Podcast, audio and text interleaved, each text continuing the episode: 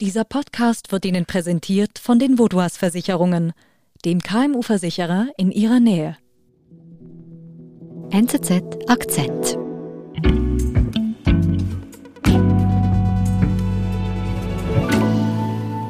Rodi Hermann, du bist unser Korrespondent für die baltischen Staaten und äh, du bist nach Litauen gereist. Was hat dich denn dahin bewegt? Ja, das waren nicht mal so sehr die Litauer selber, sondern ihre Nachbarn, die Weißrussen. Die sind im Moment ein ziemlich unangenehmer Nachbar, vor allem ihr Herrscher Lukaschenko. Mhm, inwiefern?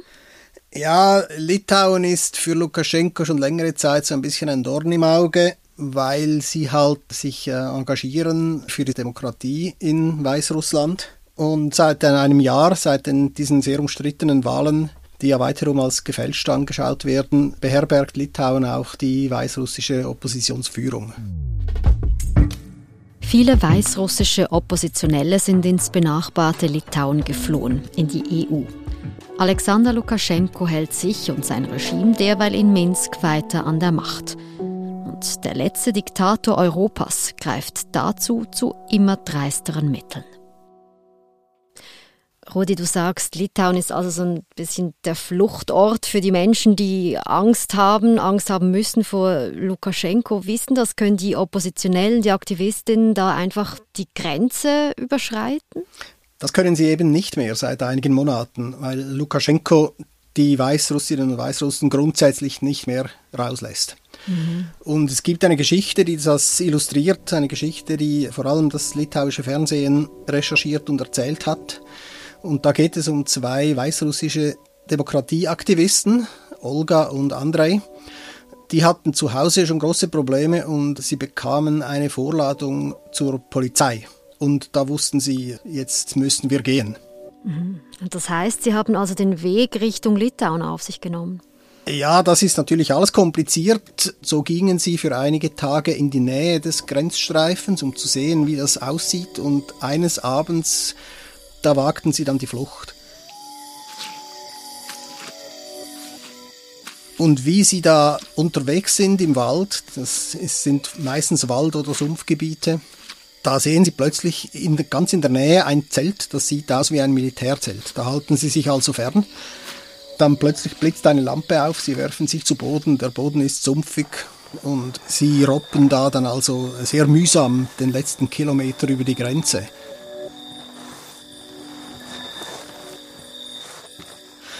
Und wo sie sicher sind, dass sie auf der litauischen Seite sind, da, da gehen sie dann weiter, treffen auf ein Sträßchen, das, äh, das sieht aus, als kommt es von diesem Zelt her, das sie auf der anderen Seite gesehen haben.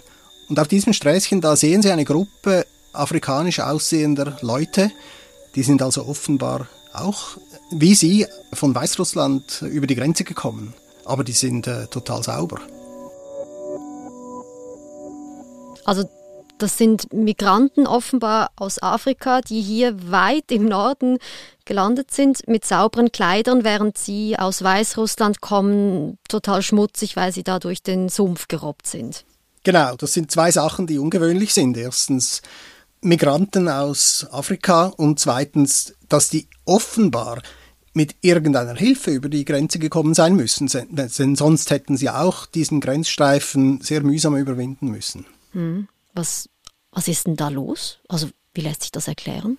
Ja, der Verdacht ist der, dass Lukaschenko und seine Regierung direkt Migranten nach Litauen schleusen. Diese Migranten rekrutieren, so quasi in, in, im Mittleren Osten, in Afrika, und dann schauen, dass die, dass die dann eben weiterreisen. Wie kommst du denn jetzt äh, auf diese Theorie?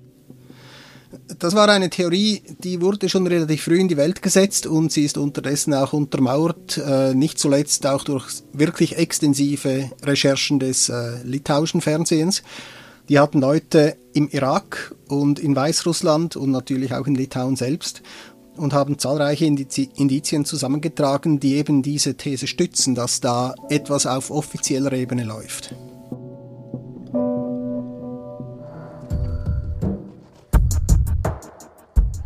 Baghdad from Baghdad شو اسمه tourism group لا I gave uh, somebody 1400 dollar then bring me to the woods I think it uh, was the border. Hm, Was zeigen die Recherchen denn ganz konkret?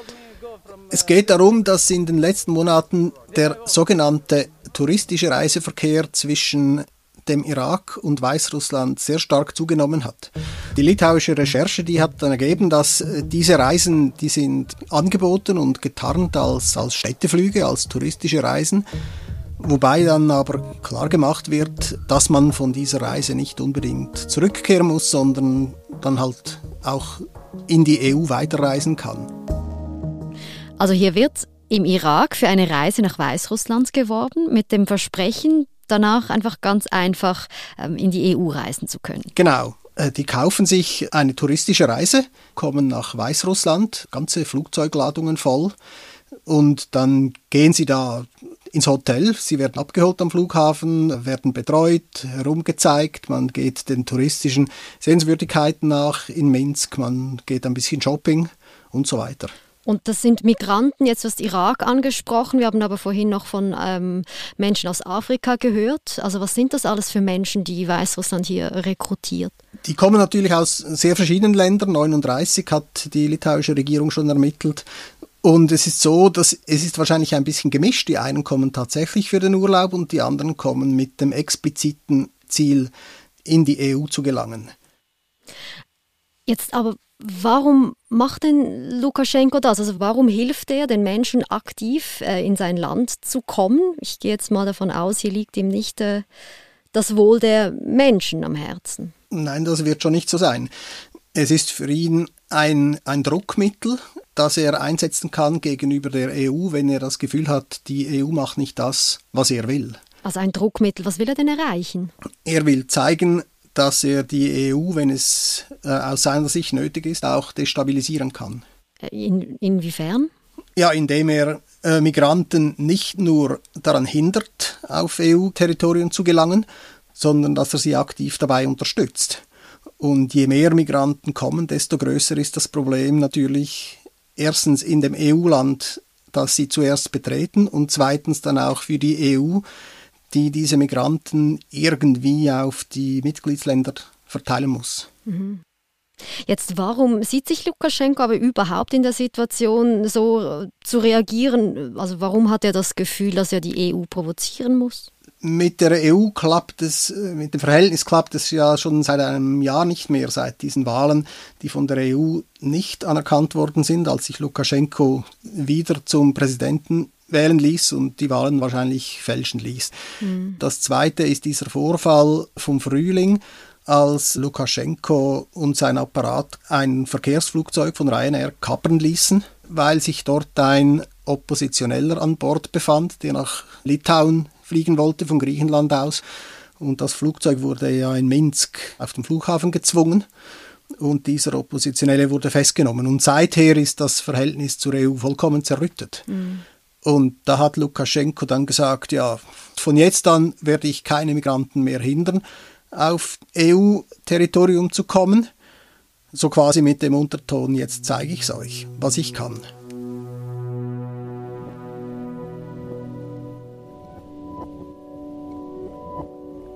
Jetzt sind also diese Migranten, die Lukaschenko äh, nach Weißrussland holt, um weiter zu schleusen. Wie geht es denn jetzt konkret mit den Menschen weiter, da, die da in dem Hotel in Weißrussland sitzen? Ja, die absolvieren eben ihr touristisches Programm und eines Abends, so nach den Aussagen, die bis jetzt zur Verfügung stehen, ist das meistens so nach drei, vier, fünf Tagen der Fall. Da kommt der äh, Gruppenbetreuer, der Weißrussische, und sagt, es sei Zeit, sich fertig zu machen. Dann packt man die Koffer, setzt sich in einen Minibus am Abend und in der Dunkelheit fährt man dann an die litauische Grenze. Dann steigen die aus und die weißrussischen Betreuer sagen, äh, in diese Richtung müsst ihr gehen, da seid ihr bald bei der Grenze, ihr trefft dort auf einen Zaun, über den kommt ihr sehr leicht rüber und auf der anderen Seite ist Litauen und äh, die EU und dort wartet dann jemand mit einem Auto.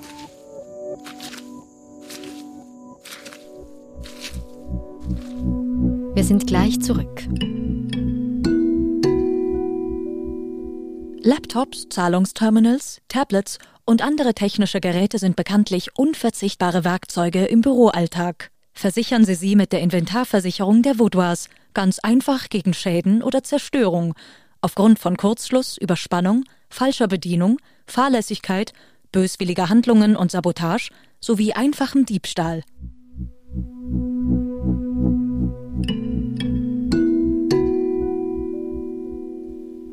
Jetzt sind das ja eben Recherchen von Journalisten. Gibt es denn aber auch eine Bestätigung von offizieller Seite? Ja, die, diese Bestätigung die liegt inzwischen vor. Die Regierung hat äh, Beweise, die die These unterstützen.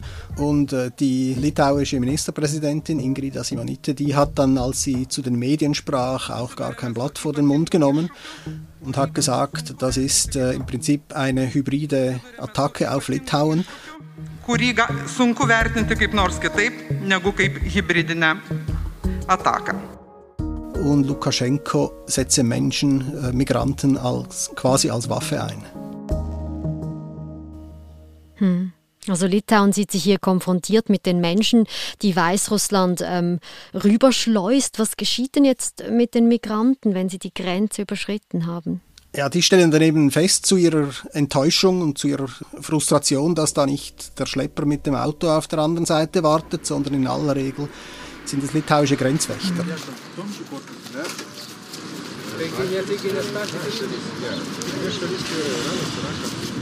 Und äh, sie kommen dann in Auffanglager, die unterdessen natürlich aus allen Nähten platzen, weil es so viele sind, die über die Grenze kommen. Dann nur zur Illustration, letzthin war der Spitzentag mit 283 oder so illegalen Grenzübertritten an einem einzigen Tag. Im ganzen Jahr 2020, da waren es 81 Grenzübertritte, illegale. Also das ist eine unglaubliche Explosion und das überlastet natürlich dann die ganze Infrastruktur, die in Litauen eben auf relativ wenig illegale Grenzübertritte ausgelegt ist. Hm. Also Lukaschenko bringt Litauen mit seiner Strategie tatsächlich ähm, in eine schwierige Situation. Heißt das, das mutmaßliche Ziel von ihm, eben die EU zu provozieren, zu destabilisieren, äh, die Strategie, die geht auf? Ja, dieses Ziel hat er ganz bestimmt erreicht, weil er trifft mit der Migrationspolitik die EU sowieso an einem heiklen Punkt. Zwar hat Brüssel sich jetzt wirklich demonstrativ hinter Litauen gestellt. Die EU-Kommissarin für Migration, Ilva Johansson, die hat die gleiche Ausdrucksweise übernommen. Sie spricht auch von einem hybriden Angriff und von dem Einsatz äh, von Menschen als Waffe und so weiter. Belarus, he is using people uh, in an uh, act of aggression towards Lithuania and this is totally unacceptable. Und äh, sie hat auch Litauen wirklich die volle Unterstützung Brüssels zugesichert. Lithuania should not be alone in this situation. It, it's extremely difficult for Lithuania. Aber es ist natürlich so, auch wenn die äh, EU sich demonstrativ hinter Litauen stellt, dann heißt das noch lange nicht, dass das Problem damit gelöst ist, weil es ist bekannt, dass die EU ja keine wirklich gemeinsame Ansicht hat zur Migrationspolitik. Zuerst ist jetzt Litauen als Land schwer betroffen und das zweite Problem, das kommt dann, wenn es gilt, diese bis zu 40.000 Migranten, die Litauen im Extremfall erwartet bis Jahresende, wenn man die irgendwie verteilen muss. Das war ja schon immer ein, ein Zankapfel. Das heißt, Lukaschenko hat äh, die EU mit dieser seiner Politik sehr wohl an einem wunden Punkt getroffen. Er hat also sein Ziel erreicht und man kann sagen, er hat sogar noch mehr erreicht als nur dieses Ziel. Was meinst du damit?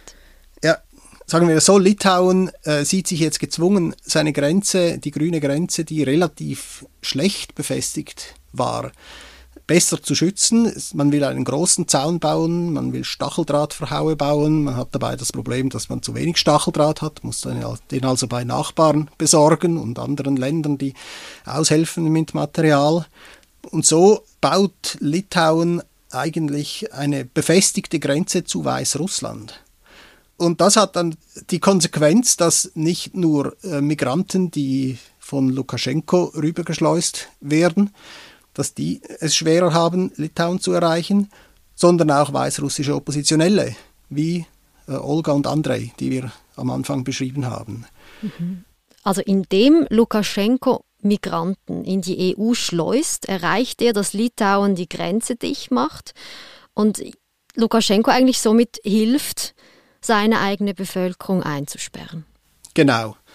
Also das ist wie wenn man sagen würde, Lukaschenko hat äh, mit Litauen ein Spiel getrieben und das erreicht, was Donald Trump mit Mexiko spielen wollte, nämlich dass die Mexikaner die Mauer bauen und selber finanzieren, die Litauer, die befestigen jetzt die Grenze auf eigene Kosten und das hilft Lukaschenko, seine eigene Bevölkerung eingesperrt zu halten.